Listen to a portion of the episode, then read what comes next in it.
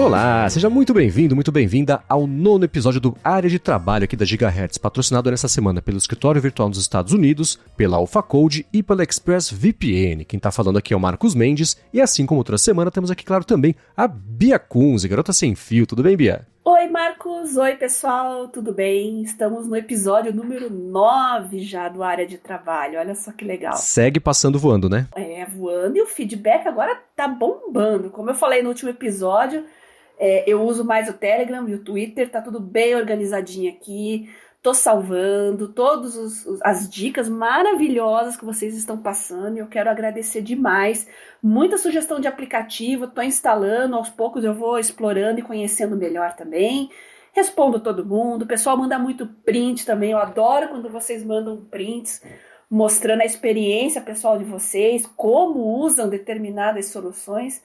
Olha, isso é fantástico e muito enriquecedor, viu? Sim, sim. E eu vou, eu vou, a gente pode trazer aqui, começando com os feedbacks do pessoal. Só queria encaixar um, um papo rapidinho que a gente estava tendo antes aqui de fazer a gravação, que eu acho legal trazer, até para expandir isso e, e, pegar as dicas dos nossos ouvintes, né? Uhum. Que é sobre a dificuldade que a gente tem às vezes de encaixar autocuidado, seja terapia, seja exercício, isso. no dia a dia quando ele é muito ocupado, né? É, eu estava falando exatamente isso pro Marcos antes da gente começar a gravar é, eu tô com uma certa ansiedade, assim, porque, tá, eu fiquei muito tempo doente, então eu tenho, eu tenho um desespero atualmente por ser produtiva, né? Por causa do excesso de tempo parado e, e, e doente, e quando o teu tratamento de saúde toma todo o seu tempo, parece que tudo fica para trás, né? Uhum. E eu tô negligenciando a academia. Eu não voltei ainda a dirigir, eu infelizmente não posso, eu não tô com a coordenação motora boa, eu não tô com força na mão esquerda e eu preciso voltar a fazer academia. Fiz fisioterapia, passei por todo o processo certinho, mas tá difícil achar um horário que eu consiga encaixar com os meus níveis de energia, com as minhas demandas e como eu falei para o Marcos e estou compartilhando aqui com vocês, talvez eu consiga fazer isso na hora do almoço. Não é o horário ideal, assim, mas acho que é um horário que eu me sentiria menos culpada. O que, que vocês acham? é, né? Eu acho que para encaixar coisas no meu dia a dia, por exemplo, eu tendo a recorrer a acordar mais cedo. Mas, por exemplo, se o seu dia a dia já não te deixa nem acordar mais cedo ainda, senão você não iria dormir no, no dia anterior, né? É. Poder encaixar é. tudo, aí vira um problema mesmo e é dificuldade de ou você abrir mão de alguma coisa, às vezes é isso, né, de, sei lá, é, você é. faz consultas, abrir mão de algumas consultas para encaixar uma coisa que você precisa fazer nesse dia a dia ou abrir mão do almoço, no horário de almoço. Muita gente resolve muita coisa no horário de almoço, né? Vai pagar uma conta no, é, na lotérica é. no almoço, é uma fila na certa, né? Todo mundo faz isso. Né? É verdade. No meu caso, é, final da tarde eu tô muito cansada, né? Minha mente já tá em outro planeta. De manhã, muito cedo, como eu falei, eu, né, eu presto serviço para uma empresa que está na Europa, então é o horário que eles estão bombando, é o horário que tem as minhas demandas aqui. Já começa às 6, 7 da manhã mas as coisas se acalmam por volta das 11 horas, que aliás é o horário que a gente grava o podcast, inclusive, né? Uhum. Então, entre 11, 1, 2, até 2 da tarde, assim, tranquilo. Mas uma coisa que também tá me atrapalhando é que eu não sei como é que estão aí, aí em São Paulo, no resto do Brasil, mas aqui em Curitiba essas academias ainda não estão com vestiário e chuveiro liberado. Eu acho que se ah. tivesse liberado, eu seria mais fácil para mim, porque gente, na hora do almoço eu preciso tomar um banho, depois eu não, não vou trabalhar, não vou para aula, não vou estudar, não vou para laboratório suada de academia, né? Claro, é, né? sem chance. Então a gente ainda tá nesse pós-pandemia, ainda estamos nos, nos, ajustando, nos adequando. Então eu acho que é, é, é o que tá pegando também para mim, viu? É, né, por aqui, eu não sei, como eu, eu, não faço academia, mas sim personal, né? O, o chuveiro é o de casa mesmo, que dá para fazer depois, né? Então tá resolvido. Não sei como é que isso tá também, não. Não sabia que tinha ainda a possibilidade de ter bloqueado o chuveiro. Então, se eu pudesse ir na parte da manhã ou final da tarde, eu conseguiria realmente. Iria, voltaria para casa, tudo tranquilo. Mas como tá esse, esse problema de adequar horários, Vou ter que pensar num jeito aqui na hora do almoço. Aceito sugestões dos nossos ouvintes que são tão produtivos, tão engajados e tão cheios de ideias maravilhosas. Fica a dica aí para vocês, tá? Fico esperando um feedback. Boa. Agora vamos começar já com o feedback que a gente recebeu sobre as últimas semanas. O Marco Makarovski falou, por exemplo, sobre o uso de notas no tablet e falou que, ó, Bia, motivado por você, ele está tentando reutilizar o Samsung Note 10 dele lá de 2014 para ver se ainda dá conta. Ele falou que ficou com uma, uma dúvida, na verdade, na forma como você usa as notas. Você usa o tablet no modo retrato ou paisagem? Então, olha só. Eu acho muito legal, antes de tudo, quando o pessoal não está atrás do dispositivo mais recente. A gente quer uma tecnologia e tal, a gente quer ser o topo de linha, o pica das galáxias, como se diz.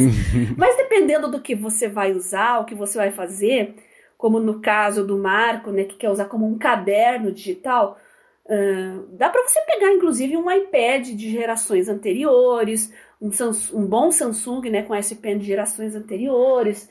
Uh, que, que, não vai ter problema nenhum, né? Não é nada que exija muito uh, do hardware, né? E no caso dele, aí ele quer usar um dispositivo mais antigo para ver se dá conta. Eu até pouco tempo eu estava usando o Galaxy Tab S, o de 2016, Galaxy Tab, nossa, me deu até um branco o modelo, ele tá, tá aqui do lado.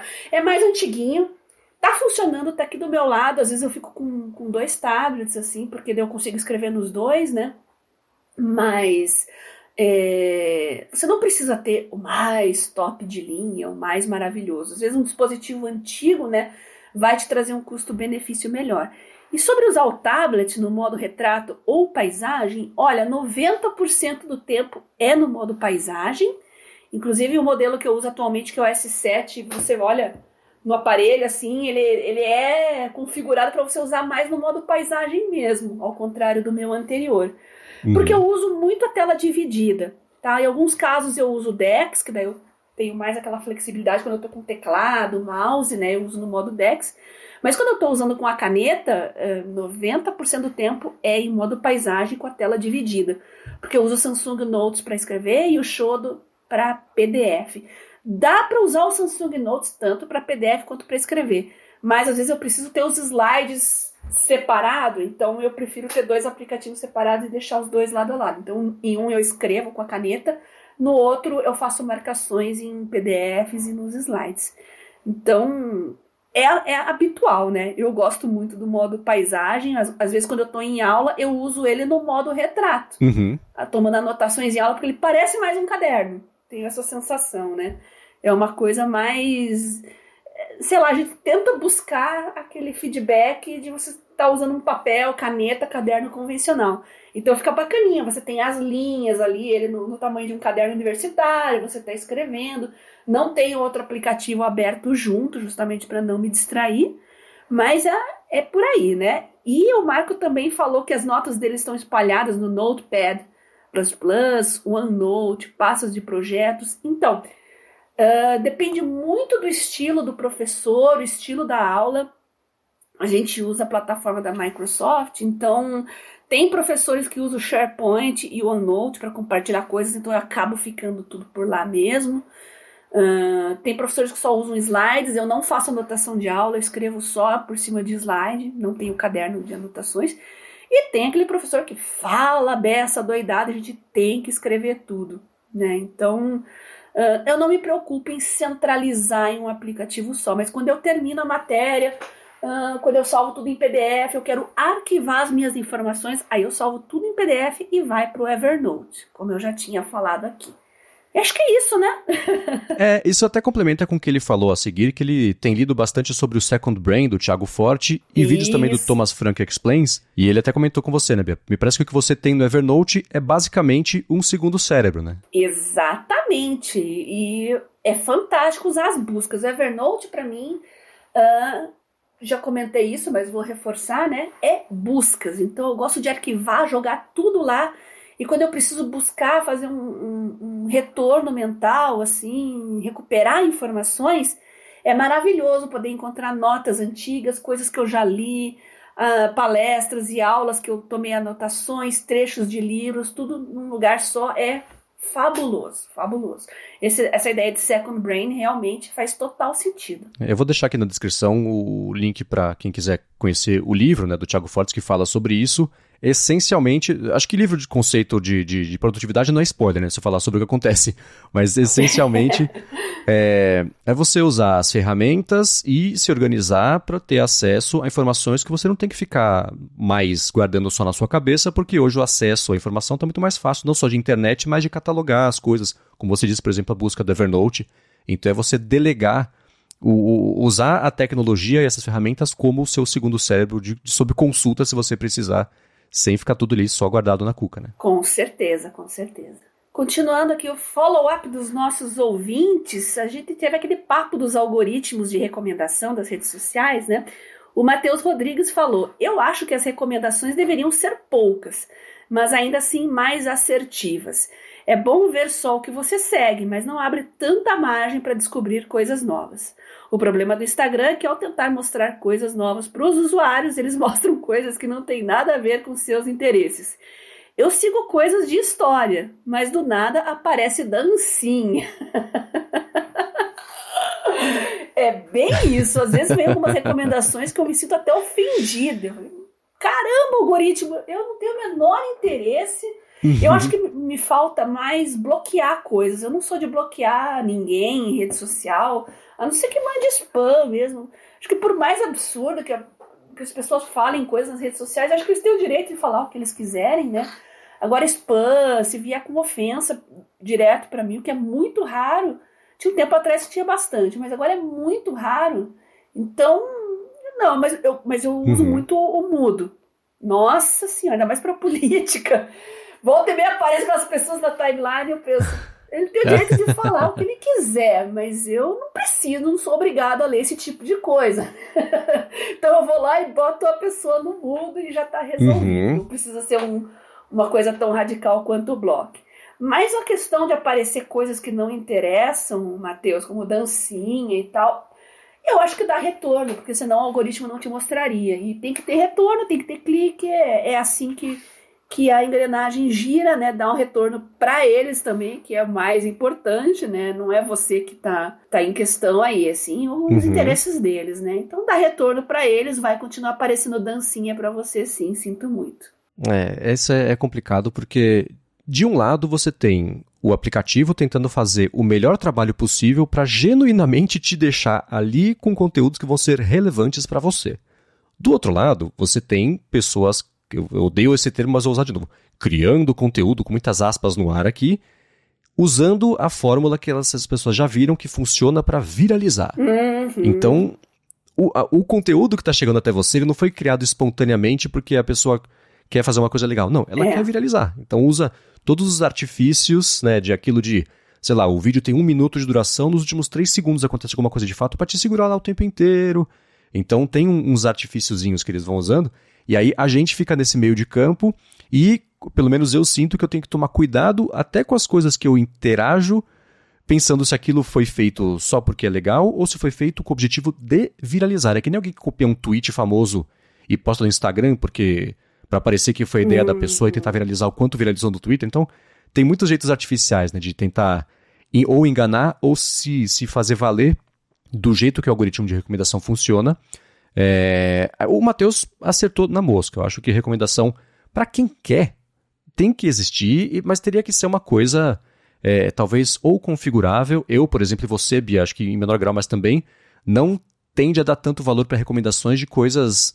É, recomendações espontâneas, de coisas complementares do seu dia a dia. Eu sei do que eu gosto, uhum, eu sigo sim, sim. poucas pessoas e poucos temas, porque o Twitter, por exemplo, é minha rede de ver X, Instagram é rede de ver Y. E só, não quero cruzar os mundos e nem. Isso. Né, deixa que se eu me interessar por um assunto, eu vou atrás. Claro que eu posso estar perdendo o assunto mais interessante da minha vida. Posso, mas eu estou disposto a correr esse risco para ter a plataforma do jeito que eu quero, né? Então, uhum. é, se existisse um jeito de você. Ou é que o TikTok vai fazer, ele vai deixar você customizar ou mexer em alguns parâmetros do algoritmo, que não é um algoritmo, da algoritmo é qualquer coisa, basicamente, qualquer programação, é. enfim, né?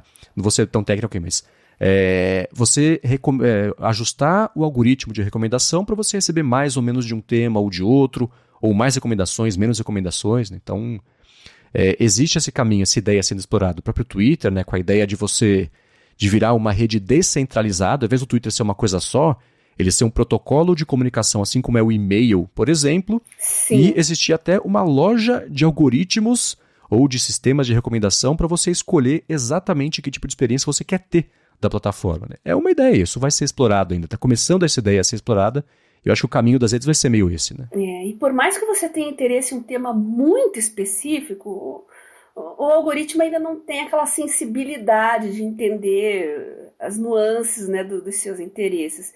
Uh, durante a pandemia, eu até coloquei para receber notificação, abriu uma exceção para receber é, notícias da área de saúde, Covid e tal. Poxa, eu queria saber como é que as coisas iam avançando em termos de estatística, mortalidade, andamento das pesquisas de vacina.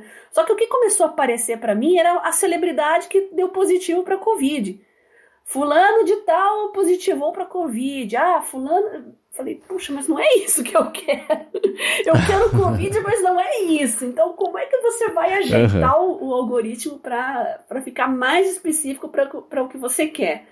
Então, ele mandava uhum. aquelas notícias, por quê? Porque apareciam no telefone de outras pessoas, elas ficavam curiosas, clicavam, e clique pro algoritmo é, é fatal, né? É uma facada no pescoço. Uhum. Você endossou aquela sugestão, então não clique. Se você não concorda com aquilo, uh, não clique, apague, faça alguma coisa, mas não interaja com aquela notificação. Porque senão vai ser o uhum. resto da vida recebendo aquilo. Eu devo ter clicado em alguma, por isso que eu comecei a receber sem parar. Mas aprendi a lição. É, né? E aí volta isso, né? Você tem que usar o aplicativo, mas sempre com um pedaço do cérebro dedicado a ver se. O que sinal que você está mandando pro aplicativo que ele está achando que está entendendo que você quer receber. Então, é. tá difícil usar, né? É uma coisa que funcionou para mim foi criar um segundo Gmail para estudos. Uhum. No caso do YouTube, que é uma coisa que eu uso muito, porque o professor posta muito aula tem canais de ciência, né, que são bastante interessantes, que tem aulas e tal, né? Mas é, é aquele negócio, vinha. Como eu também gosto de tecnologia, gosto de cinema, gosto de outras coisas, era sempre uma bagunça. Quando eu criei um segundo Gmail, né, só para estudos, ficou bacana porque melhorou muito assim, a relevância das sugestões. Eu me distraio menos porque eu fico com a minha mente mais focada dentro do, do que tem que ser. Vou lá nas recomendações, vejo coisas novas e são sempre coisas interessantes. Mas é aquilo, não clique em nada que lhe sugerir que não seja da, da, do escopo daquele interesse. Mesmo que você ache interessante, mas para ver outra hora, um outro assunto, não clique. Você tem que deixar o algoritmo bem ajeitadinho para você, que aí sua vida vai ser mais pacífica, viu? Isso aí. Agora, seguindo com o follow-up, o Matheus Rodrigues também perguntou para você especificamente, Bia, o papo que a gente teve, que você trouxe, na verdade, na semana passada, sobre as pessoas que estudaram para o vestibular usando o telefone, ele pediu para você falar um pouquinho mais sobre isso, sobre métodos, aplicativos, o processo e tudo mais. Então, vou passar para vocês as exatas informações que eu passei para o Matheus, tá? Eu falei para ele que tem várias comunidades de estudos, no, principalmente no Instagram e no YouTube, né? Pessoas que compartilham apostilas, material de estudo em PDF, listas de exercícios, provas antigas, né? O YouTube também tem uhum. muitos canais de professores que explicam os assuntos, né, de Enem, vestibular, sempre de forma bem completa, bem didática e muita coisa de graça, tá? Na época que eu estudei, eu usei duas plataformas, que era o Biologia Total, que na época só tinha Biologia, Física e Química, que era o que eu precisava praticar mais mesmo, né? E a do professor Ferreto para matemática. Olha, é, cada uma custava um, um, lanche do McDonald's por mês, para vocês terem ideia. Não é muita coisa, uhum. tá? Uh, é uma coisa muito mais acessível que um cursinho tradicional, por isso que eu falo que hoje está muito mais democratizado o acesso a universidades, concursos públicos, justamente por causa da internet e por causa dessa abundância de conteúdos que tem. Tem que saber filtrar, porque é, a abundância de conteúdos nas redes, é o que eu sempre falo, é uma benção e é uma maldição ao mesmo tempo, né? Mas a uhum. vantagem dessas plataformas pagas é que eles montam um plano de estudo personalizado e toda semana enviam esse conteúdo bem certinho para você estudar naquela semana. Mandam os vídeos, né, as videoaulas, mandam o material complementar em PDF, mandam os exercícios para você fazer. E você tem que ser organizado, tem que ser diligente ali e seguir aquilo lá. Para mim deu super certo. Eu estava doente, eu estava hospitalizada. Só com o tablet ali eu recebia os conteúdos, estudava, né? Passei na, na, na, Universidade Federal duas vezes, né? Primeiro em informática biomédica, depois em biomedicina. Passei na USP, USP Ribeirão, e depois passei numa privada, numa faculdade privada de medicina. Uhum. Então, eu gosto de estudar, eu sempre tive um perfil autodidata, então eu me adaptei muito bem nesse estilo, tá? E nesse processo eu fui conhecendo várias pessoas mais velhas também que tinham o desejo de estudar, fazer uma faculdade, não tiveram essa oportunidade antes, e eu comecei a ajudar essas pessoas, dando dicas, né? Algumas pessoas. É, é uma coisa que eu não gosto de falar muito, Marcos, mas como nosso, a gente está num podcast aqui, a gente tem um público bem específico, eu consegui smartphones e tablets com fabricantes para doar para pessoas. Que Ninguém legal. que me pediu. Eram pessoas que eu vi que estavam uh, se batendo ali, não tinha notebook, emprestava, tal, tal. Eu tomava a iniciativa, procurava essa pessoa e, e doava para ela. Né? Pessoas que não tinham condição de comprar e tal. Então, é bacana. E quando a pessoa recebe esse impulso, assim, é, e os mais novos, assim, eu doei muito material escolar, muito. Canetinha, caderno, fichário, assim, para um adolescente. Nossa, parece que a pessoa encontra uma motivação, assim, hoje estão se formando, uhum. tem pessoas que estão entrando para o mercado de TI, gente que eu conheci com 14, 15 anos, que agora está com quase 30 e que me manda feedback até hoje de como progrediu. Nossa, isso é, é, é, o melhor retorno que, que a gente pode ter, né? Então, estudar online é, é fantástico, não só para quem vem de um ensino básico ruim, mas também para quem já é mais velho, trabalha, tem família, né? Porque permite você estudar qualquer, em qualquer hora, em qualquer lugar, né? Você monta a sua rotina e você se adapta. E o seu plano para estudar para um vestibular, para um concurso, não precisa ser para daqui a um ano, né? Se você só tem uma hora, duas horas para estudar por dia, faça um, um, plano mais extensivo, assim, de mais longo prazo. Não, vou, vou estudar para fazer um vestibular daqui dois anos, por exemplo, né?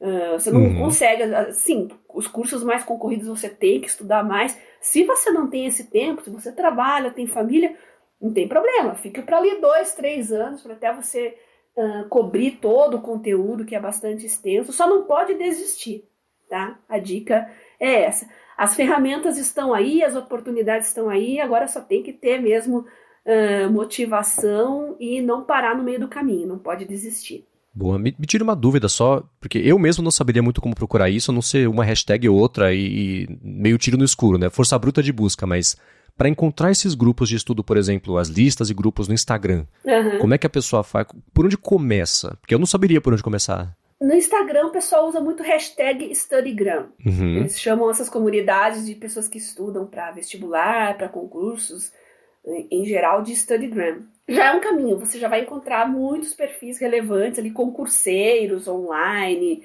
Vai nas hashtags, uhum. tá? Que você começa a encontrar os perfis e esses perfis também recomendam outros perfis. E quando você vai ver a bio dessas pessoas, Geralmente ali já tem os, os atalhos, os links para Google Drive, são pessoas que compartilham Legal. material.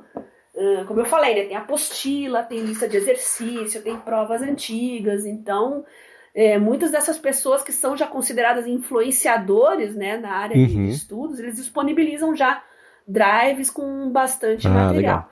Então, é uma coisa leva a outra. Começa por StudyGram, começa por Enem, começa por vestibular. É, que mais? Hashtag de concurso, hashtag concurseiros, vocês vão encontrar. Boa. Ah, e para o YouTube, YouTube as plataformas que eu falei, né? Biologia Total, uh, Professor Ferreto, quem mais? Nossa, tem tantas. Tem o Me Salva. Hum, puxa, tem muitos hoje em dia, gente. Vocês vão encontrar muitas recomendações. são bem diferentes. Tem cada um tem, tem um perfil, mas são todos online e oferecem uh, muita coisa, inclusive correção de redação, né? Porque é uma coisa mais complicada para você estudar online, né? Uhum. Você tem que praticar e alguém tem que corrigir para você. Mas muitas dessas plataformas oferecem correção de redação também, tá? Que legal, pô. E em todas elas também vale sempre e é um é o, é o perfil de uso que a comunidade é muito importante, né? Todo mundo imagina que seja engajado, então vale postar um comentário, uma pergunta, né? Vai num vídeo de, de, um assunto próximo, já posta um comentário, certamente alguém vai responder, vai dar é. mais caminhos, mais dicas de para expandir esse, uhum. esse universo de busca, essa ah, informação. Tem o, acabei de lembrar, tem o Descomplica, que acho que é o mais famoso, o mais conhecido, né? Uhum. Eu acho muito interessante. Eu não me adaptei muito, assim, porque é bem professor de cursinho, faz dança, faz, faz palhaçada, assim. eu queria uma coisa mais séria, porque acho que eu tô fora da faixa etária, né? Uhum. Mas é bem interessante também, super completo, eles dão um suporte muito interessante para os alunos. É tudo adaptadinho para celular também, se você quiser ver seu conteúdo Uh, em mobile, tá super bem ajustadinho, então é o Descomplica. Boa. Eu tenho uma outra pergunta sobre estudos, na verdade é um, é um feedback e uma pergunta mandada pelo Josué Júnior, a gente pode seguir com esse assunto, mas antes disso, quero tirar um minutinho do episódio para agradecer ao escritório virtual nos Estados Unidos, que está mais uma vez patrocinando o Área de Trabalho. Com o serviço do escritório virtual nos Estados Unidos, você pode contar com endereço físico e fiscal em Miami para poder divulgar, por exemplo, em material de comunicação, receber comunicação também, encomenda, direcionar para o Brasil. E você conta também com um número de telefone em Miami com transferências chamadas é, via URA, com atendimento trilingue, que é em português, em espanhol e também em inglês. Se você assinar o escritório virtual nos Estados Unidos, você pode abrir contas em bancos lá no, no país, tudo de forma legal, né, sem problema nenhum. E, além disso, dependendo também do plano que você contratar, eles disponibilizam a sala de reunião física que eles têm, que fica pertinho lá do Aeroporto Internacional de Miami. Eles têm planos que vão desde o básico até avançado para caber em todo tipo de bolso e de necessidade também. E para ver no detalhe os planos e valores, você acessa o endereço escritório virtual nos eua.com.br. Tem link aqui na descrição do episódio. Lá você pode tirar dúvidas também, ou preenchendo o formulário de contato, por e-mail e até pelo WhatsApp. Então acessa lá, escritório virtual nos eua.com.br e dá o primeiro passo para começar a expansão internacional da sua empresa ou da sua presença, se você for uma empresa. Muito obrigado ao Escritório Virtual nos Estados Unidos pelo patrocínio mais uma vez do área de trabalho e pelo apoio, claro, também a toda Gigahertz. É, e é bom a gente lembrar que a gente incentiva muito os nossos ouvintes aqui a expandirem seus horizontes, né? A gente está falando muito de estudo aqui, não dá para esquecer que vocês podem estudar inglês também, estudar idiomas, né? De forma completamente online, dentro do horário que você quer, que você pode. Tem muitas plataformas super completas também. E eu agradeço o escritório virtual nos Estados Unidos pra, por incentivar o nosso trabalho aqui no podcast e também dar todo esse apoio aos nossos ouvintes. Muito obrigado. Agora, Bia, o Josué Júnior falou ainda, falando de estudos, ele quer uma dica de tablet para estudo que é, seja barato e com caneta, então ele está cursando matemática e quer um, tipo, uma dica dessa para poder tirar mais proveito ainda do curso. E aí? Olha, um tablet muito popular entre estudantes hoje, que é barato, tem a caneta e dá conta pra caramba das suas demandas de estudante, é o Samsung S6 Lite tá? Ele já tem aí uns três ou quatro anos, mas tem gente agora em 2022 que continua comprando e tá super feliz, tá? O S7 é o topo de linha, tem o S8 aí chegando também, né, recentemente, mas o S7 é mais caro, é mais poderoso, mas para um estudante o S6 Lite vai cumprir super bem as funções. Uh, o pessoal do meu grupo lá no Telegram, chamado Produtividade Móvel, eles compartilharam muito informações também de tablets. E um outro tablet que tem um, um feedback muito interessante dos usuários e muitos elogios é da Xiaomi, o Mi Pad 5, tá? Apesar uhum. de ele ter uma caneta recarregável, diferente da, da Samsung, né, que não precisa carregar, é, o pessoal elogia pra caramba esse tablet. E se você gosta do ecossistema da Apple, já está meio inserido nisso, por que não pegar um iPad mais antiguinho, né? Algum que tenha suporte à caneta. Tem vários modelos, tamanho menor, tamanho maior. Uh, então, uh, vai dar super conta. O iPad é um dispositivo que tem uma longevidade legal e muita gente vai fazendo upgrade de dispositivo, acaba vendendo os seus mais antigos e você consegue comprar por um preço interessante. Eu não gosto muito só da primeira geração da Apple Pencil. Eu acho a segunda geração bem melhor, tem uma autonomia melhor, para carregar é mais fácil também. Esse negócio de você tá numa aula, tá estudando e a, e a, caneta ficar sem bateria é o ó do Borogodó. Tudo bem que é só você desrosquear, encaixar ali, né? Mas o de segunda geração você coloca ali, gruda ele na, na, na lateral. Mas mesmo assim, é uma coisa que me incomodaria muito se eu tivesse usando um iPad, né? Eu uso o S7 da Samsung atualmente. Tô super feliz. Eu tenho várias canetas aqui de várias gerações, todas funcionam super bem com os meus dois tablets. E só que realmente para quem quer um iPad, eu recomendo fortemente pegar a segunda geração, tá? Tablet para estudos, como eu falei, S6 Lite da Samsung, você acha por menos de dois mil reais, aí 1.800, 1.900, dá uma pesquisadinha e você pega um zero quilômetro e vai atender super bem, independente do curso e o que você estude. Boa. Sobre o iPad, uma informação importante. O modelo, hoje em dia, todos os modelos têm compatibilidade com, com o Apple Pencil. O iPad básico, a gente chama de, de iPad Boy lá no, no ADT, o iPad mais basicão, ele só é compatível com a, o Apple Pencil de primeira geração, esse que você não gosta, porque ah, é o ah, carregamento tá. ali na, na entrada Lightning.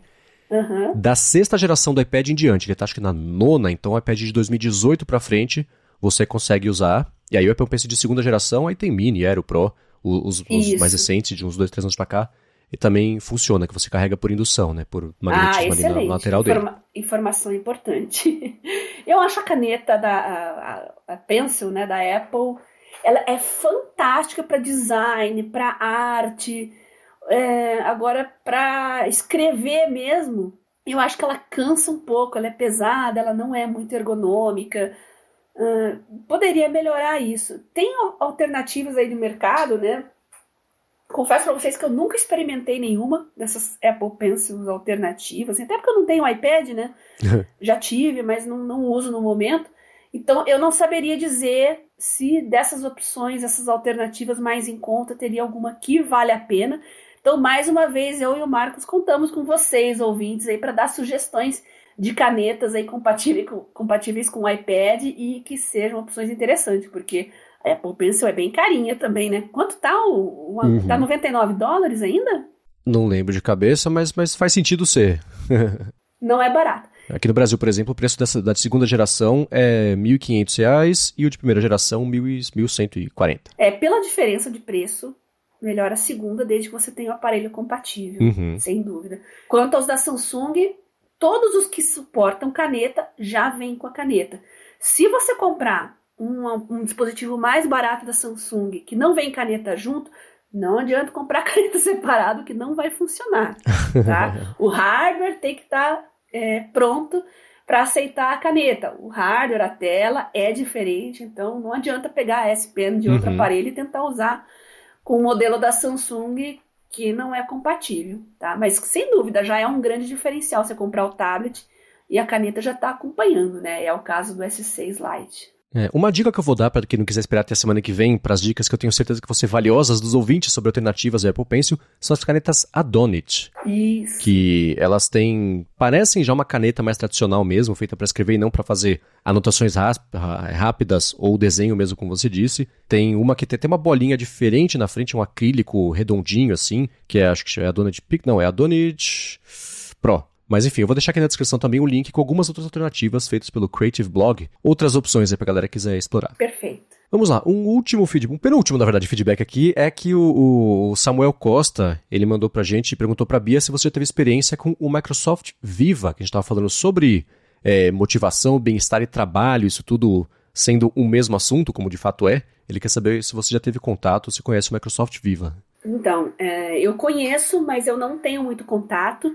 Uh, uma das minhas, dos meus objetivos de estudo também é me aprofundar mais nessas plataformas, tanto da Apple como Samsung Health, Microsoft Viva, né? Só que agora no momento eu estou mais focado na parte de biológicas, eu deixei a parte de bioinformática, programação um pouquinho de lado para me aprofundar mais na parte de laboratório, até por causa de pandemia também, né?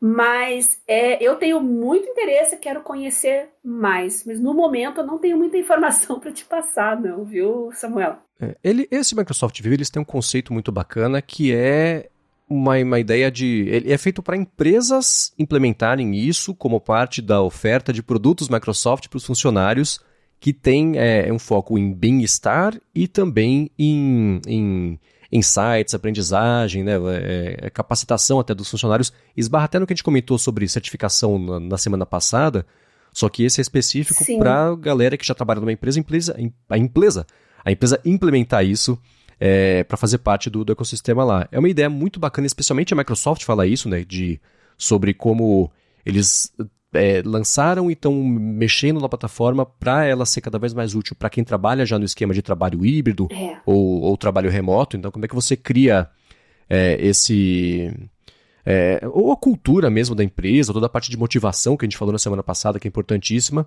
é, para trabalho remoto, é dentro dessa plataforma de, de aprendizagem e capacitação e insight e tudo mais. É uma ideia muito bacana. Eu não tive contato com ela ainda também, mas é, eu vou deixar na descrição aqui o link para quem quiser saber mais sobre ela, porque especialmente para quem tem empresas e está aí responsável por muitos funcionários, pode ser uma alternativa legal, especialmente se estiver já dentro daí do, do ecossistema da Microsoft, para deixar esse o dia a dia não de um jeito é, que seja, não sei, artificial, mas ainda assim um dia a dia mais redondo para a galera se sentir de fato motivada para poder tirar proveito do trabalho e todo mundo literalmente sair ganhando com isso. Né? É, a Microsoft tem a tradição, tem uma força muito grande desde sempre no mercado corporativo, então acho que essa plataforma super bola dentro. Boa. Agora, Bia, semana passada a gente comentou rapidinho, não quis queimar pautas aqui, né? Porque você até me perguntou sobre isso no, né, no Twitter, com um comentário que você recebeu, sobre a aprovação, ou tá um passo além agora, a MP do home office, né? Foram diversas regulamentações que estavam já faz bastante tempo em processo de serem aprovadas. A, é, é, essa medida foi passou por mais uma etapa regulatória e ela, eu vou deixar aqui também na descrição o link para quem quiser se aprofundar sobre isso, mas ela basicamente ela oficializa o home office, que é classificado como teletrabalho aqui na lei, de um jeito permanente e abre, é, a, matéria diz, né, a possibilidade de adoção definitiva do modelo híbrido e também a adoção do esquema de trabalho por produção, uhum. e não só por jornada de trabalho. Sim, né? sim. Então, ela regulamenta o home office como um método legítimo e, e, e, oficial e normal de trabalho, sem a necessidade da pessoa que está trabalhando no home office, mesmo sendo CLT, bater ponto, né, cobrir a carga horária, e, e pode ser combinado, por exemplo, esse esquema de, de produção ou de projeto, é, que é, é isso que, que, veio o questionamento que a gente pode comentar é, daqui a pouquinho. Né? É. Uma coisa que foi aprovada junto também e que eu via as críticas a respeito é, por exemplo, e-mail, receber, responder mensagem, coisa assim. Quem está no home office e receber isso, precisa lidar com isso, isso não é classificado como hora extra. Sim. O que a gente pode explorar aqui, se é uma coisa justa ou não. Já estou indicando aqui que eu não acho exatamente justo. Mas, é, e aí, o que te chama a atenção sobre essa lei, que você quer falar sobre ela aqui para gente explorar, que a gente não tinha, não tinha dito ainda nos últimos episódios sobre home office? É, isso é uma coisa que está amadurecendo ainda e fica difícil para a gente discutir aqui, né? Porque trabalho remoto uh, aborda o trabalho em si, né? A, a, sua produtividade, mas aborda a comunicação também com seus pares e colegas, né? E como é que você vai uhum. separar o horário para você conversar, para você solicitar coisas, para receber demandas? É complicado, né? Dependendo do, da área também que uhum. você trabalha, localização da empresa. Muitas empresas às vezes têm filiais e têm sedes em outros países, né? Apesar de ter escritório no Brasil. Tem, isso é muito complicado e é uma coisa que tem que ajeitar ainda. E vai, as pessoas têm que entrar com a cabeça nessa cultura também, de saber separar as uhum. coisas, uhum. se impor, ser assertivo com relação ao horário, né? Então vai muito do aprendizado das pessoas, a gente vai dar muita cabeçada ainda com relação a isso. Uhum. Né? Legalmente falando também, vai dar muito problema ainda para discutir isso. E infelizmente eu acho que é uma cultura que só vai ser cultivada com o passar do tempo. As pessoas vão aprender a usar, como tudo em tecnologia, né? Precisa de tempo, as pessoas se habituar a, a, a esse esquema novo para poder levar de uma forma mais leve, né? Não se pressionar tanto. É complicado, aquele CLT no Brasil também é cheio muito de regras, até é, horário para almoço, assim, detalhezinhos que eu acho que não, não, deveria ter, né? Então aqui tudo é tudo muito detalhado, muito excesso de normas, muito burocratizado. Vamos ver se agora com essa flexibilização aí abre margem para outras discussões e deixar uh, essa discussão um pouco mais aberta e deixar as pessoas escolherem mais a forma como querem trabalhar. Uhum. Né? Mais um contato pessoal mesmo, você, entre pra, patrão e empregado. Eu, vamos fazer assim, vamos, estar tá de acordo, beleza, vamos em frente. Então, isso é uma coisa que tem que cultivar ainda, é complicado. E você, Marcos, o que, que você acha a respeito disso? É, eu, eu, vou, eu vou puxar, na verdade, a crítica que foi em cima do seu comentário no Twitter, a conta é o I'm Not a Morning Person, que falou que só pensou no seguinte: quem trabalha por aí, como está definido na, na, na medida provisória, produção ou tarefa não tem controle de horas e trabalha quanto quiser. Legal. Aí a pessoa disse: Eu uso isso, mas isso abre muita brecha para o chefe atolar o funcionário de demanda, cobrar e depois a pessoa ter que trabalhar 16 horas por dia. Concordo que abre essa brecha, né? Por outro lado, e o que eu comentei, que eu, eu falei que ia expandir no episódio, é o seguinte: isso já acontece. Né? Os maus empregadores já existem com ou sem a existência da lei. Especialmente nesse caso em que tudo sobre teletrabalho, né, que tá, como está definido aqui na lei, estava meio numa zona cinza por não ter regulamentação, existia muita, muito mais brecha, eu acho, para não ser ilegal se aproveitar ou de uma ingenuidade ou de uma força, de, de, de força não, de, de um poder é, é, hierárquico que um chefe tenha em cima de um funcionário para abusos. A gente sabe que acontecem abusos de, de, de, de, trabalho, né? Então, eu acho que aprovar uma lei, por mais que ela não seja perfeita e nenhuma lei nunca vai ser, é um passo certo na, na direção de pelo menos você regulamentar o que, que significa trabalhar a partir de casa. Por ser uma lei nova, certamente vão existir ajustes, isso que você comentou, processos que vão acontecer, que de situações que não estão previstas aqui na lei, como é que vai ser daqui para frente até que a lei seja revisada. Isso é um processo normal de qualquer é. evolução e maturação, especialmente do mercado que tá, é, ainda está se desenvolvendo. Não está no começo, mas está mais perto do começo do que do fim, né? Essa, essa é, dinâmica uhum. toda de, de home office. Então, ao prever isso, ao regulamentar isso, agora os funcionários, os empregados, têm a opção, têm a possibilidade de se informar sobre o que, que a lei diz e, com isso embaixo do braço, ou negociar, ou às vezes não aceitar um emprego, se o emprego o empregador não topar é, é, é, os termos que sejam. Né, de não atolar a pessoa de 16 horas por dia de trabalho porque não, não tem que bater ponto. Então, eu acho que essa lei, no mínimo, dá para os empregados ou futuros empregados candidatos a uma vaga de emprego um poder de argumento, ou, tão, ou pelo menos de saber quais são as armadilhas para, na hora de, de, aceitar ou não um trabalho, fazer isso de um jeito um pouco mais informado. Né? Então, a lei não é perfeita, claro. Mas eu acho que a intenção está apontando na direção certa e maus empregadores sempre vão existir. Empregadores predatoriais sempre vão existir. A gente tem que sempre ficar ligado com isso e, e qualquer regulamentação. Tudo bem que as leis trabalhistas dos últimos anos elas têm dado uma patinada e, e, e não estão, no geral, não tão, tão protetoras assim do, do trabalhador como era antes. Uhum. E aí é uma questão filosófica que a gente pode entrar no outro episódio, que eu não quero tocar nisso aqui agora. Exato. Mas ainda assim eu vejo com, com bons olhos a intenção disso de regulamentar uma área nova antes da regra virar vale tudo, porque aí geralmente é o funcionário, o trabalhador que acaba sendo prejudicado. Né? É, e para a gente sair um pouco desse negócio de home office, TI, é só dar uma olhadinha aí no setor de alimentação, hotelaria, que eles têm esses mesmos BOs aí de excesso de trabalho, viu? Então, já uhum. tem muita encrenca trabalhista por causa de excesso de, de horas de trabalho. Sim, né? Essa pessoa tem que. Né, isso eu já vi acontecer. Ah, deu seis horas, vai lá bater o ponto, bate o ponto, volta a trabalhar. Então, de que, que valeu o ponto? Então, essas coisas sempre aconteceram, né? E vão seguir acontecendo, o que é uma Sim. pena, não é certo, não devia ser normal, mas a gente sabe que acontece, né? Então regulamentar mais um pedaço dessa relação, eu acho uma boa ideia. Muito bem. Muito bem, agora eu quero entrar no próximo assunto aqui do episódio de hoje, que eu já sei que vai dar bastante tema para discussão. Levantei uns dados interessantes uhum. aqui também, que é sobre backup. Lembra, Bia, semana passada que você falou de um episódio bacana de falar de backup? Chegou! Vamos falar sobre ele, mas Antes de começar a falar sobre isso, eu quero tirar um minuto para agradecer a Alpha Code, que também está patrocinando aqui o área de trabalho e quer falar com você que tem que fazer um aplicativo e está buscando desconto. Que bacana.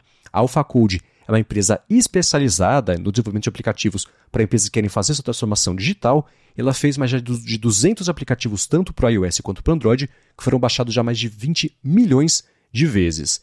E você que, ou no seu trabalho, ou para o seu produto, ou você é um programador que trabalha numa empresa que está precisando de alguém para resolver um BO aí que não vai dar tempo da empresa fazer, você pode fazer o seguinte: se você acessar o endereço alphacode.com.br, a l p h c o d e.com.br, aí você bate um papo com eles, explica a sua necessidade, comenta aqui um ouvinte aqui do área de trabalho, a AlphaCode vai resolver o seu problema com um desconto especial só por você ser um ouvinte do podcast. Então, mais uma vez, para tirar do papel uma ideia, um projeto, né, alguma coisa que já faz tempo que você quer fazer, um aplicativo bacana, ou se você tem um aplicativo também que está precisando de alguém para resolver uma atualização, deixar o aplicativo mais bacana, acessa lá alfacode.com.br. Também tem link aqui na descrição do episódio. Muito obrigado ao Facode mais uma vez pelo patrocínio do Área de Trabalho e pelo apoio também, claro, a toda Gigahertz. Obrigada ao Facode por patrocinar o nosso trabalho, e já que a gente está falando também de home office, trabalho remoto, é bom a gente lembrar que quando você tem uma solução digital na sua empresa muito mais ajeitada e personalizada para as demandas efetivas do seu negócio, é, sem fazer gambiarras com outras soluções, você fica com um horário de trabalho muito mais ajeitado, os funcionários ficam muito mais engajados, toda a equipe fica mais participativa e feliz, e, equipe feliz significa mais produtividade também. Uhum. Então é bom que se pense em soluções personalizadas também para evitar esses BOs aí com WhatsApp, com e-mail, fora do horário de trabalho. É bacana ter uma plataforma própria. Então a Alpha Code está aí ajudando os nossos ouvintes também a melhorar a sua rotina e sua produtividade no dia a dia. E eu agradeço o patrocínio no nosso podcast. Boa! Agora vamos lá, Bia. Backup é um assunto que a gente sabe que sempre dá muito pano pra manga. É. Né? Muita, muita discussão sobre os melhores métodos e por que fazer backup, que tipo de arquivo tem que fazer backup e tudo mais.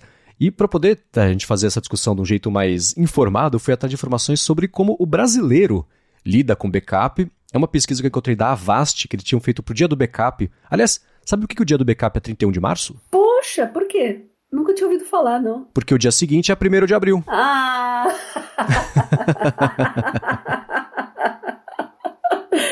Nossa, faz sentido. Faz sentido. Então. Se bem que para Brasil, olha, falar em backup, brasileiro que não. Não é um, vamos dizer assim, que não costuma fazer planos de contingência para as coisas. Não é precavido. Eu acho que o dia do backup é 30 de fevereiro. É. Excelente. É o dia que todo mundo para tudo para poder fazer o backup, né? 30 de é. fevereiro. Então, eu achei aqui a, a, pesquisa da Avast de 2020 sobre os hábitos de brasileiros para backup e eles concluíram que 51%, então a maioria dos brasileiros, não fazem backup Aí, dos dados tá ou de arquivos. Falei? Olha o perigo, né? Então, metade do Brasil não faz backup. 30 de fevereiro é o dia do backup. e assim nasce a primeira camiseta do área de trabalho. Então eles pesquisaram, perguntaram, mas tá, e aí brasileiro, por que, que você não faz o backup? E é dessa galera, 36% falou que não tem nada importante para fazer backup, o que eu não sei o que você pensa sobre isso, Bia, mas eu acho meio absurdo, né? Total. 35% estão coladinho nisso, não sabem como fazer backup dos arquivos, uhum. 23% até quer fazer, mas esquece, e 11% até quer fazer, mas falta tempo. Curioso, né? Para esse pessoal aí que fala que não tem dados ou arquivos importantes, é só esperar roubarem, perder, estragar o seu celular, seu computador. Aí você vai descobrir se tem ou não tem coisas uhum. importantes. Uhum. Infelizmente, muita gente só aprende na força do ódio e da dor. Uhum. É, eu acho. O que é, é curioso sobre isso é, é, não sei, eu se você já, por exemplo, viajou e não conseguiu entrar numa conta sua porque a autenticação de dois fatores lá é a conta essencial para fazer alguma coisa. Pronto, né? Backup de senhas também é backup e você é aí é um exemplo disso. Ou então a pessoa nem saber que se uhum. o telefone da, dessa pessoa for roubado, tem coisas lá que são irrecuperáveis. Tá, não tem nada importante, tem minhas fotos, mas uh, as fotos estão aí, eu acesso. Não, se levar o telefone embora, você não fez backup, levar as fotos, e aí, né? Então, é, ou, sei lá, coisa de e-mail que está salva, a pessoa só tem o um e-mail no telefone, não sei. Então, Sim. oportunidades não faltam para tirar isso de que não tem nada importante. Tudo, tudo que você faz na vida digital é importante, você vai ter que usar em algum momento, né? Uhum. Seja foto, seja documento, arquivo, enfim, né? Isso aí é, é, Nada é importante até você precisar, né? Aí percebe que é meio essencial, né? É, exatamente.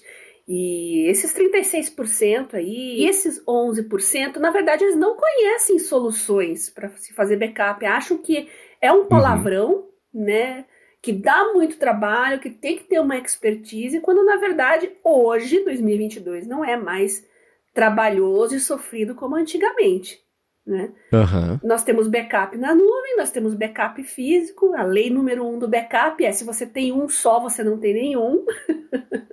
Uhum. e tá aí o 11 de setembro que não nos deixa mentir. Né? O 11 de setembro, para quem não sabe, foi um episódio em que muitas empresas passaram a repensar a questão de backup, porque lá na, na, no tempo das Torres Gêmeas, muitas empresas é, tinham seus servidores de backup na outra torre. Uhum. Né? Então a primeira torre caiu, a segunda caiu também. Então uh, se, se pensou melhor que o backup não pode estar tão perto de onde você está originalmente. Uma amiga minha carregar, eu contei essa história aqui, não sei se eu contei para você ou se eu contei no podcast. Ela estava com a mochila dela, notebook com todos os eletrônicos, aí ela foi assaltada e foi-se o computador dela e o HD de backup foi embora junto. Então, é importante você ter um bem longe de você, por exemplo, se você está em casa e trabalha, tenha um HD de backup nos dois lugares diferentes. E eu colocaria um terceiro, que seria a nuvem. Tá? Isso eu estava até falando para o meu uhum. irmão esses dias também, é, que ele estava querendo fazer backup na nuvem, ele teve um problema lá com o hardware dele. E é outra coisa, hardwares vão envelhecendo, não tem mais o mesmo, mesmo desempenho, podem se degradar, se perdem com o tempo. Então, vai que você tem algum tipo de dano físico no seu HD de backup, é bom ter uma solução na nuvem também, deixar os seus arquivos sempre uhum. num disco virtual, né, um serviço como o Dropbox, a gente já falou aqui, tem o OneDrive, tem Google Drive, e quando você tem um serviço pago, é, você já tem as ferramentas para fazer tudo automaticamente, como o sincronismo uhum. de pastas, sem limite de tamanho. Quer dizer, você não precisa mandar fazer um backup. Você está com o seu computador conectado, ele já está automaticamente sincronizando e salvando tudo. Então você não pensa, ó, oh, vou fazer um backup, né? E menos estresse, né? Menos dor de cabeça, mais segurança para sua rotina também. Eu faço das duas formas, eu tenho tudo na nuvem, mas eu faço aqui um backup físico também, atualmente no momento um só. E se você ainda precisa, se você tem arquivos muito pesados de mídia e coisas que você precisa gravar, que exigem um pouquinho mais de tempo, é interessante você ter na sua rotina, você separar um momento ali para você ver se está tudo sincronizado, tudo salvo. No meu caso é sempre sábado de manhã, porque sábado de manhã é o dia que eu preciso fazer a minha medicação também, então eu vou estar em casa. é o dia que eu hidrato meu cabelo também. já faço tudo junto, né? Tá sincronizando, tá tudo sendo salvo, e eu já tô ali hidratando meu hum. cabelo também, aplicando a minha injeção. é legal que você faz tudo junto, tem o dia certo. Você não uhum. esquece, né? Você cria aquele hábito, a sua rotina, e você já, já se sente compelido a cuidar dessas coisas, né? Então tem o autocuidado e tem o cuidado digital hum. também ao mesmo tempo. É o dia da manutenção caso. em todos os é aspectos. O dia... da manutenção da Bia é sábado. É, você levantou um, um, um, ponto que sobre né, coisas falharem, perda de dados, é isso. Ou, sei lá, você próprio deleta alguma coisa, que nem eu comentei esses dias que eu, por engano, deletei a gravação que eu tinha acabado de fazer do área de transferência. Se não tivesse o backup do, do, do, Dropbox, teria perdido a gravação inteira. Eu não é. sei o que é. fazer. É, aliás, é, um, um, factoide rápido. Uma vez eu participei do podcast lá do B9, que era o Tecnicalidade, uhum. e eu tinha gravado de, de, tinha acabado de gravar o loop matinal, aí fui fazer logo em seguida o Tecnicalidade. E de um entre uma etapa e outra, eu troquei o input de, de gravação do microfone. Eu gravei ele inteiro a partir do som do Mac e não do som do microfone. E ficou ruim, né? Porque o microfone profissional versus o do Mac é, é uma diferença grande. Eu falei, aí eu falei, que vergonha, o convidado no podcast estragou o episódio, fica ruim a qualidade. O que, que eu fiz? Eu regravei a minha participação inteira, escutando o que eu tinha feito na gravação e falei tudo de novo no mesmo timing, o mais próximo possível do mesmo timing. E o episódio que foi ao ar foi a minha segunda gravação de interpretando a mim mesmo para poder o episódio ficar bacana aí pro ar sem uma qualidade estranha. É. E é, é, bom a gente lembrar que quando você já está fazendo um trabalho muito importante, você já tem que estar tá ali com um plano B, uma carta na manga, para você Sim. salvar tudo. Nem que seja um pendrivezinho, um, pendrive, um humilde ali. Eu tenho. Por mais que eu use backup, nuvem e tal, eu sempre levo na minha bolsa aqui um, um pendrivezinho. E às vezes você precisa salvar alguma coisa ali, você não tem. O meu problema maior é falta de conexão, para ser bem honesto. Às vezes eu vou em auditório, laboratório, não tem nem Wi-Fi, 4G, o sinal não pega direito. Então, lá vai o bom e velho pendrive. O importante é você ter a solução, não importa qual seja. Uhum. Sim, então, é, os motivos de perder é isso. Ou você próprio excluiu alguma coisa que não devia ter feito, ou então o HD falhou, né? quebrou, parou de é. funcionar, é. falhas de, de, hardware, não só de HD, mas servidor, enfim, essas coisas assim. Ou então aí, o problema de se. Aí acho que é mais para empresas, mas também para pessoas, né? vítima de, de, de malware, de ransomware, né? Aquele Sim. ataque que criptografa os arquivos do servidor da empresa e aí a empresa tem que pagar um resgate para descriptografar. E tem sido muito comum, né? Porque Uhum. uma coisa que acontece é que esses hackers cobram um valor que pro hacker é alto, né? É bastante dinheiro, sei lá, 10, 20 mil, 30 mil. É. Mas para a empresa não é tão alto assim. Então a empresa acaba pagando o resgate dos arquivos e aí vira um trabalho, tra- entre muitas aspas, um trabalho super rentável e estão aumentando a quantidade de ataques e geralmente empresas que pagam o resgate dos arquivos voltam a ser atacadas. Porque elas ficam com a fama de que elas, né, não tem aquele negócio, não negociamos com terroristas, aí É, a gente sabe que não vai ter por cima de ninguém. É o contrário, né? Então são os Exato. três grandes motivos de você precisar do backup: excluir acidentalmente os arquivos, falha de hardware ou então ser vítima mesmo de um ataque e aí ficar sem os arquivos, né? É, cuidado com o celular também. É, se for o caso, alguns aparelhos têm uma pasta segura, o caso da Samsung, que eu, eu uso, tá? Para evitar o acesso externo, né? Se você tem informações muito sensíveis, né? É interessante usar essa opção. Ahn, telefone tem que ter backup em nuvem, gente, porque hum, você acha que as coisas não são importantes, às vezes um histórico de uma conversa é importante Uhum. tá? Então tem que fazer, tem que ver sempre todos. Acho que todos os aplicativos hoje têm uma solução de backup, pelo menos os mais conhecidos, os mais importantes, né? Tem uma opção ali para você salvar virtualmente. Até o meu controle feminino aqui, controle menstrual, meu aplicativo tem uma, uma opção de, de backup na nuvem ali para você não perder todos os seus dados. É, tem que fazer e tem que ajeitar isso na sua rotina. Claro que para você muitas dessas empresas oferecem uma solução mais macia, digamos assim, menos dolorosa. Uhum. Você não ficar pensando, em backup, ele tá fazendo automaticamente. Geralmente são contas premium, né? Se você quer ter uma conta gratuita, às vezes você tem que fazer manualmente. Tem a opção ali, mas dá um pouquinho mais de trabalho, né? Sim. Então, dependendo da sensibilidade desses dados, de quão importante eles são para você, de repente é mais interessante você ter uma conta premium ali e ter a segurança de deixar tudo sempre salvo. Ah, Eu falei de telefone, né? Vamos falar agora de USB, né? Tem, hoje tem ah, pendrive, discos é, flash de 1 tera, né? Mas cuidado, gente, com esses pendrives, com unidade de flash. Elas são, nossa, é muito rápido para copiar, são pequenininhas, é fácil, fácil, são fáceis de transportar e perder também, né? Mas o problema É, maior, então, né? o problema maior nem é esse. O problema é que tem hoje alguns USBs piratas aí de 1 tera, 2 teras, que infelizmente a vida útil vai ser curta e não vai gravar direito, vai, você vai perceber que é muito lento, você pode perder informações. É, cuidado, você vai ver lá em AliExpress, Shopee, esses lugares tem discos virtuais aí, unidade flash de 1 tera por um preço muito baixo. Toma cuidado, pode ser pirata, né? Veja sempre a marca, se é uma marca importante, veja se é original. Uhum. Tem uns que são muito bem copiados, assim, mas são fake.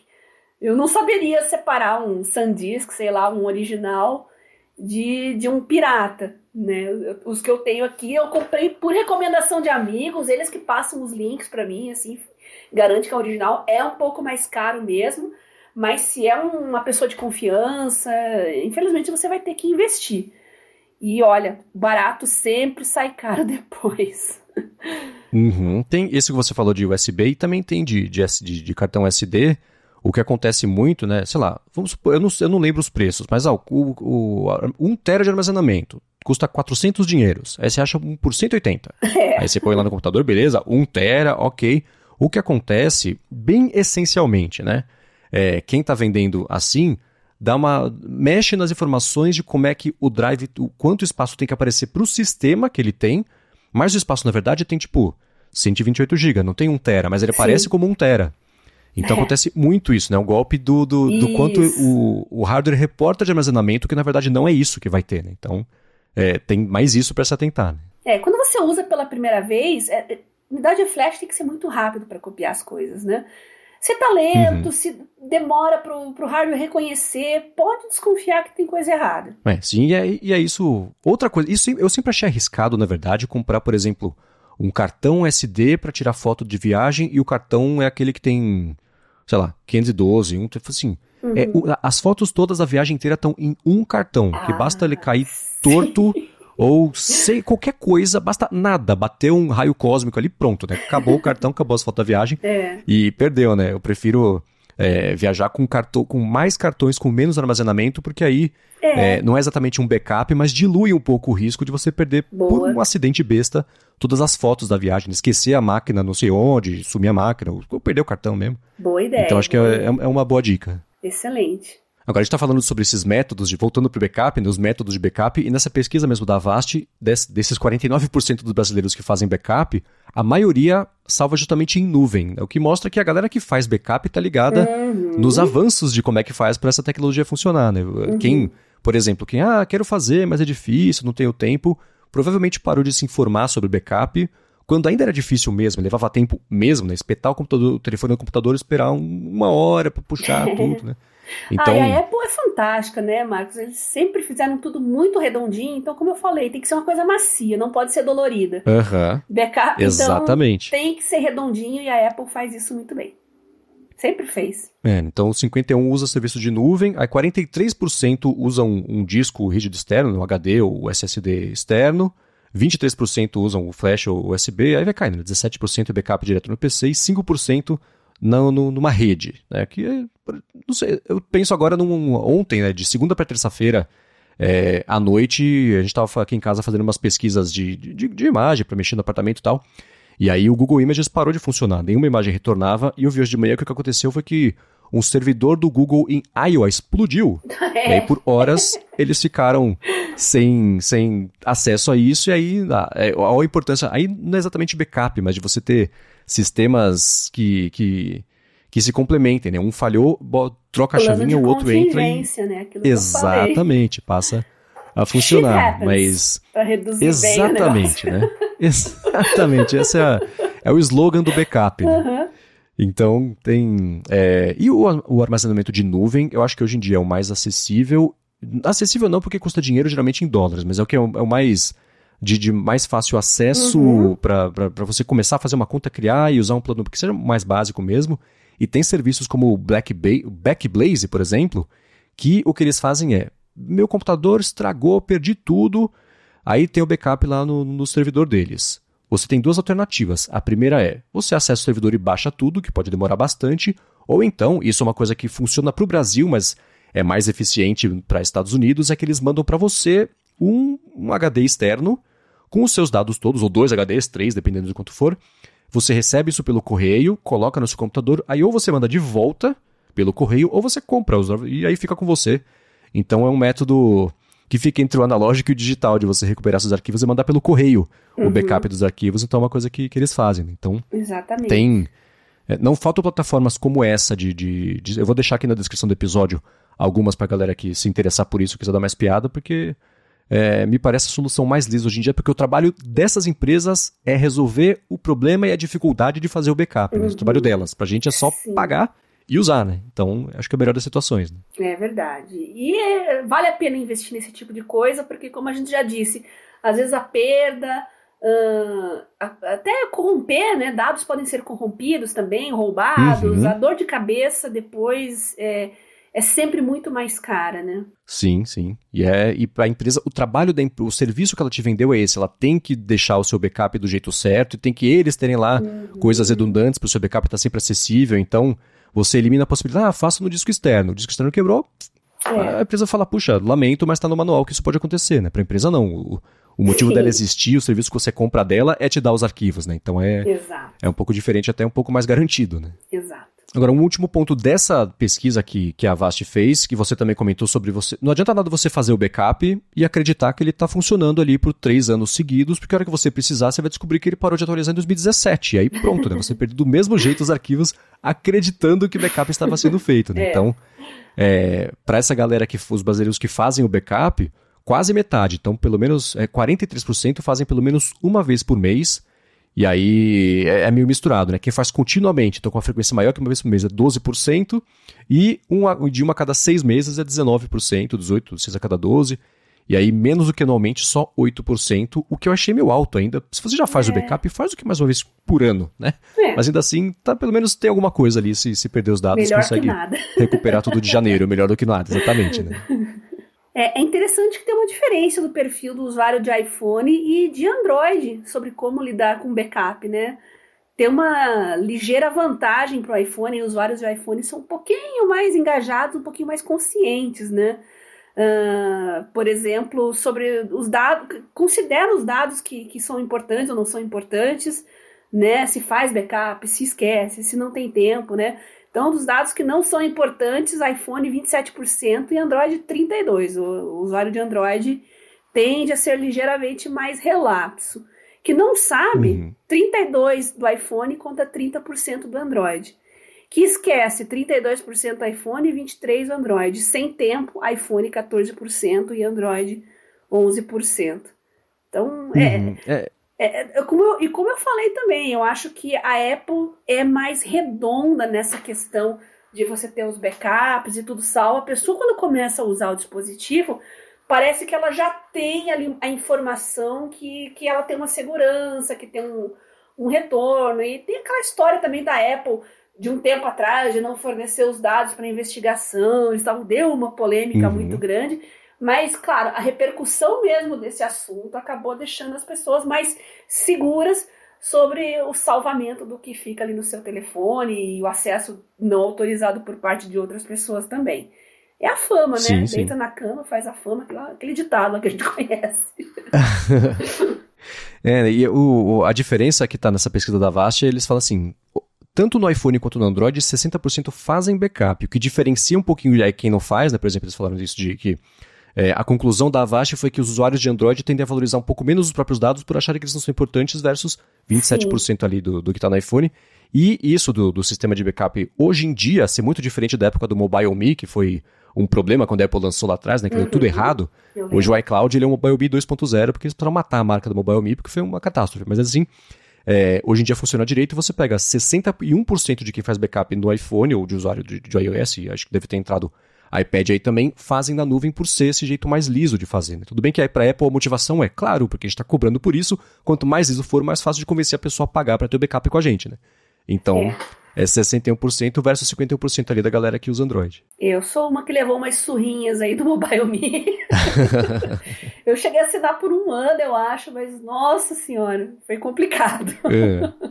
É, isso, isso a Apple patinou bastante lá no começo, mas até hoje eu, eu uso e-mail Mi, por exemplo, por causa disso, criei nessa É, eu, época. eu e- peguei bem aí aquela fase que migrou do Mac.com para o Mobile Me, né? Foi uma época bem complicada essa. Sim, então, né? Eu lembro até que, que quando a Apple foi apresentar o iCloud, que era a segunda tentativa de fazerem isso, é, o Jobs estava vivo ainda, e no evento ele falou assim: tá, mas eu sei que você está se perguntando por que, que eu vou acreditar em você se foi você que lançou o Mobile Me. né? Aí todo mundo riu e tudo mais. E ele passou, seguiu e, e foi, foi. Na época foi um problemão, né? É. Muito bem, agora falamos sobre o que, que os brasileiros fazem. Agora eu quero saber o que uma brasileira específica chamada Bia Kunze faz sobre os backups dela. E a gente pode falar sobre essas coisas, como é que você aplica isso no seu dia a dia. Mas antes disso, vamos tirar um minutinho para agradecer o último patrocinador do episódio de hoje, que é a ExpressVPN. Com a ExpressVPN você tem duas grandes vantagens ao assinar com desconto para o seu ouvinte também do área de trabalho, que é você navega de um jeito mais seguro, porque você a sua conexão com o servidor da ExpressVPN para depois acessar a internet, os dados são criptografados e você também pode informar para os servidores que você quer acessar de qual país você quer falar que está acessando. Né? Então, se você está no Brasil, mas quer, por exemplo, se é um conteúdo que só está disponível nos Estados Unidos, você liga a VPN, fala que está vindo dos Estados Unidos e pronto, você acessa esse conteúdo de forma criptografada no tráfego dos dados, o que é importante se você está num hotel, num shopping, no hospital, no aeroporto, na, na escola, sei lá, em lugares onde a, a segurança da rede não é exatamente o core do negócio, isso abre caminho para, especialmente se é um Wi-Fi sem a senha, né? Então abre caminho para os seus dados serem expostos aí por um mau agente que sabe o que está fazendo. Então com ExpressVPN você criptografa os seus dados e acessa a partir de servidores que eles têm quase uns 100 países para falar de onde você está vindo. Para conhecer melhor ExpressVPN, você faz o seguinte: acessa expressvpn.com/a de trabalho. Também tem link aqui na descrição do episódio, que por meio desse link você tem 30 dias para testar a ExpressVPN e depois Para assinar o plano anual, você tem desconto de 3 meses. Então só vai abrir a carteira mais pro fim do ano, talvez até no ano que vem. Então acessa lá, expressvpn.com adtrabalho. Muito obrigado, ExpressVPN, por mais uma vez estar patrocinando o podcast e também, claro, pelo apoio a toda a Gigahertz. É, a gente não pode esquecer que quando você está fazendo um backup em nuvem, os seus dados estão passeando em servidores por aí. Quais servidores? Uhum. Aí entra a importância de você ter um bom serviço de VPN também para fazer backup. Então, uhum. obrigada ExpressVPN por patrocinar o nosso podcast, acreditar na gente aqui e oferecer uma solução bacana para os nossos ouvintes. Sim, eu lembro quando a Zoom, de, de plataforma de, de, de, videoconferência, né, se envolveu numa polêmica enorme que eles falavam, ah, nós temos criptografia ponta a ponta. O que isso significa, né? Tec eu vou resumir muito, talvez eu erre um pouquinho, mas a direção é essa. o uhum. seu dado ele é gerado, ele sai de onde ele está, ele trafega até o servidor armazenado lá, e tudo isso é criptografado. Com a Zoom não era assim. No seu computador era criptografado, no servidor deles era criptografado, mas o meio de campo não era. Então era tipo criptografia uhum. ponta e ponta, não ponta a ponta. Então nesse meio do, do caminho, os dados ficavam expostos a uma possível intervenção. Então, se a galera estivesse usando o ExpressVPN para se conectar, neste caso, mesmo assim, os dados não estariam sob risco. Então, excelente ponto. Você criptografar o seu backup, o meio do caminho pode ainda estar tá vulnerável. Então, vale a pena usar uma VPN também. Né? Exatamente. É, essa do ponta a ponta e ponta em ponta é pegadinha do malandro total, hein? Né? Que asterisco mais sacana. Total. Agora vamos lá, a gente falou sobre os brasileiros, eu quero saber de você. Você lida com muitas informações Sim, em muitos arquivos. O que, uhum. que é uhum. essencial para você do que você lida com dia a dia de documento ou foto, sei lá? O que, que é essencial que você não pode perder, que você mais toma cuidado com o seu backup? Eu priorizo bastante nuvem, né? Eu uso muito plataformas em nuvem, que tem armazenamento em nuvem, então isso já te dá uma segurança. Agora, eu tenho o bom e velho HD para o meu desktop aqui, que é um Mac Mini, né? Que é a plataforma da Apple. É muito redondinho também. Todo sábado eu só plugo ali, esqueço, né? Como eu disse, eu adoro o sistema da Apple desde, sei lá, 15 anos ou mais que eu uso, né? Sempre foi muito redondinho, muito macio. Não te dá dor de cabeça, você não esquenta. Agora, eu acho que quando você compra. Hoje tem HDs, né? de excelentes marcas que já trazem a solução junto para você, o que, que você quer uhum. copiar ou não.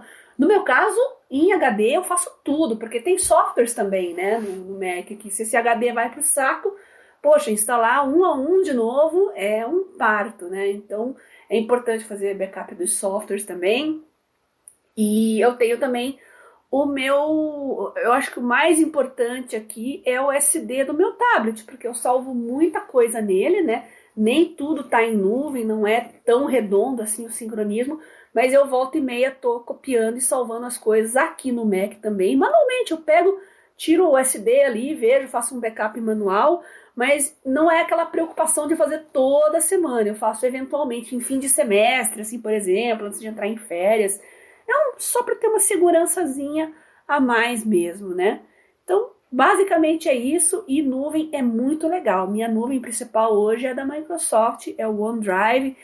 Ele se integra muito bem com todos os aplicativos, as soluções que eu uso no momento, inclusive da Apple, né, aqui no desktop, funciona super bem. Sincronismo de pastas é super legal. Então, essa é a minha abordagem no momento. Uhum. E você prioriza algum tipo de arquivo? Sei lá, minhas fotos são mais importantes do que os documentos de, de sei lá, do, do, trabalho, das pesquisas, ou tudo igual? É, eu mais os documentos, mas como eu falei, eu, esse backupzão semanal já vai tudo para lá, vai software também, vai foto, uhum. vai tudo, né? Então eu não fico, eu me preocupo mais no dia a dia assim, para não perder uma coisa de um dia para o outro, né? Salvo às uhum. vezes num pendrive, se eu não tenho conexão, uh, salvo em outro lugar, às vezes eu mando pro, do celular pro tablet, do tablet pro celular para deixar salvo fisicamente, né? Vai da importância daquele documento que eu estou trabalhando no momento, né? Mas são uhum. casos pontuais.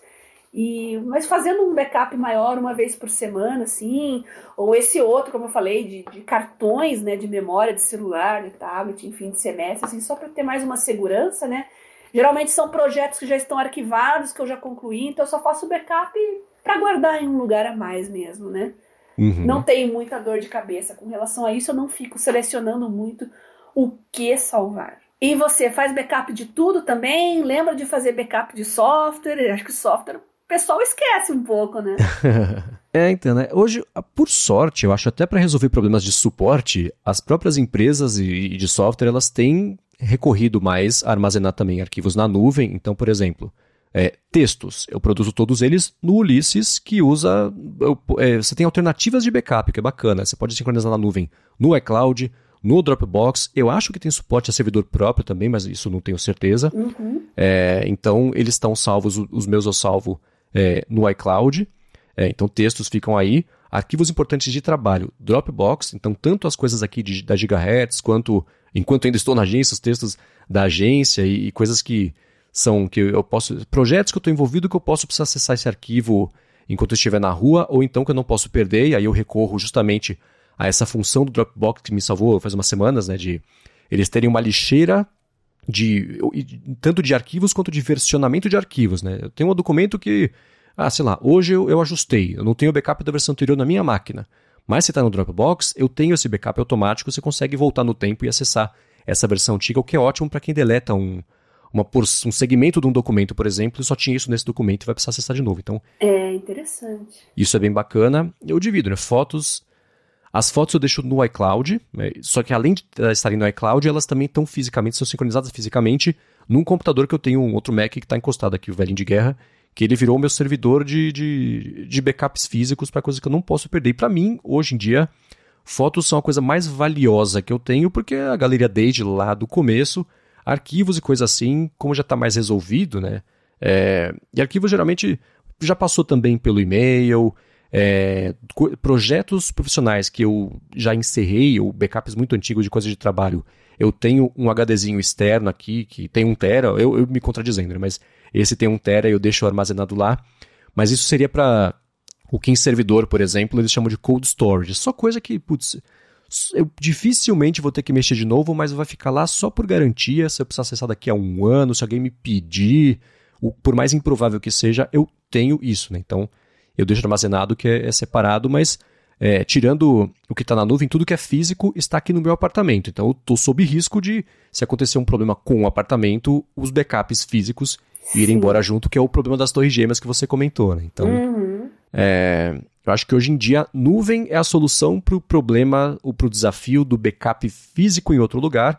Ele está na nuvem, né? não é físico exatamente, mas ainda assim, é, você minimiza o risco de, de perder, ou sei lá, de, de fato perder o HD externo, né? Você vai no café, sei lá, foi embora do café sem o HD e não percebeu.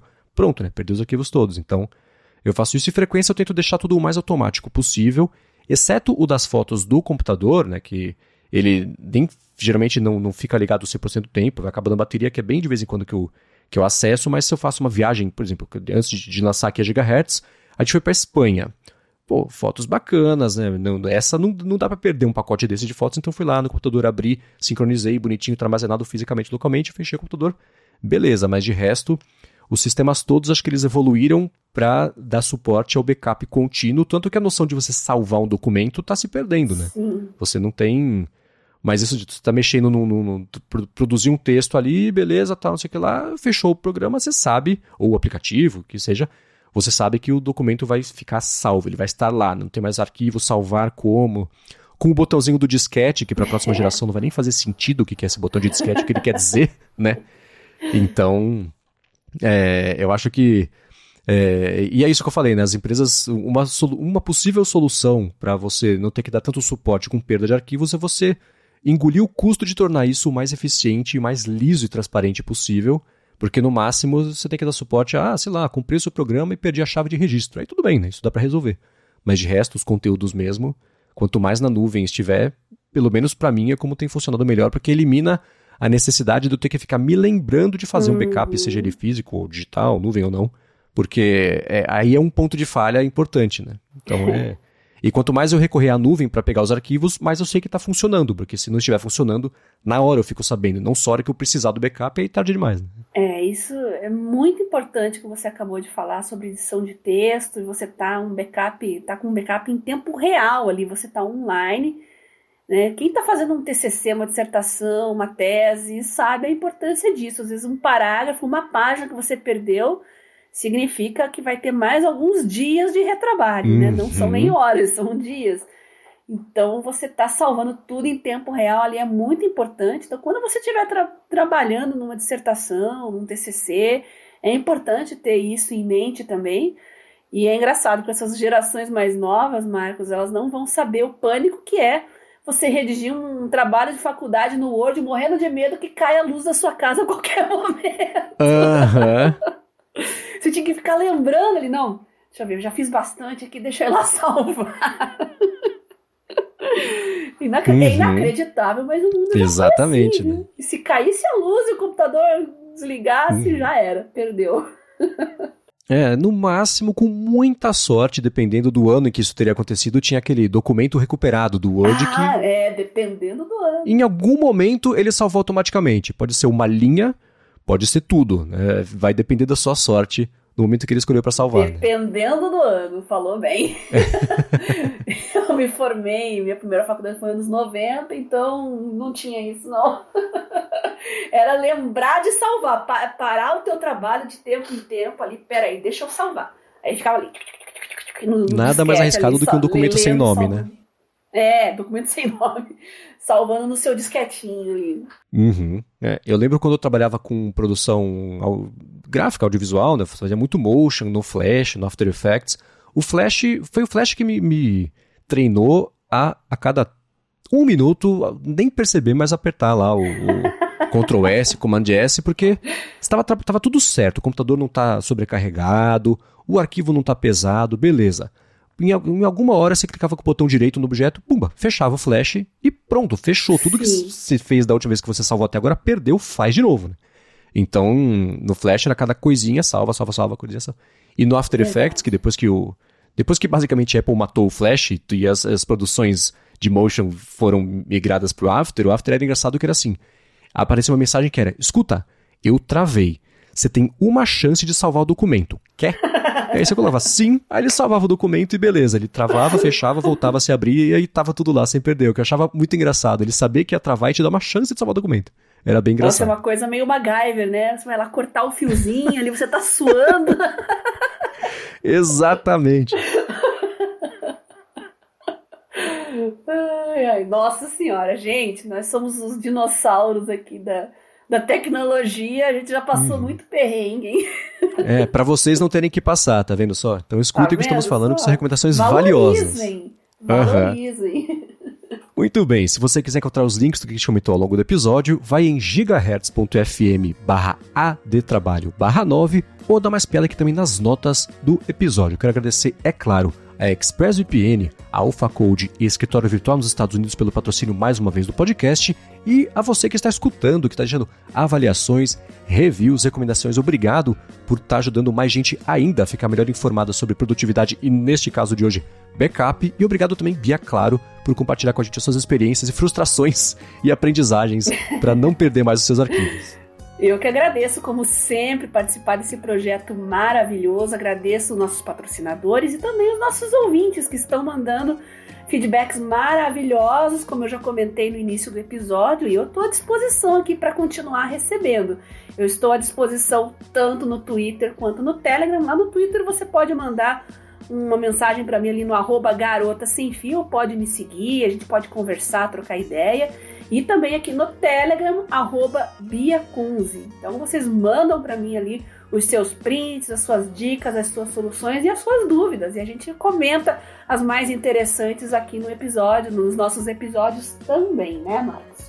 Isso aí, para falar comigo no Twitter, eu sou o MVC Mendes e apresento aqui na Gigahertz toda segunda-feira o A Fonte com Felipe Espósito sobre notícias e rumores de coisas que ele descobre a respeito da Apple e toda sexta-feira com o Gustavo Faria, nosso querido Cocatec, com o Guilherme Rambo também e o Bruno Casemiro, o Área de Transferência. E fora aqui da Gigahertz, eu apresento o Bolha Dev, um podcast diário noticiário de tecnologia com a Alura. É isso aí, a gente está de volta na semana que vem. Beijoca sem fio a todos e até a próxima.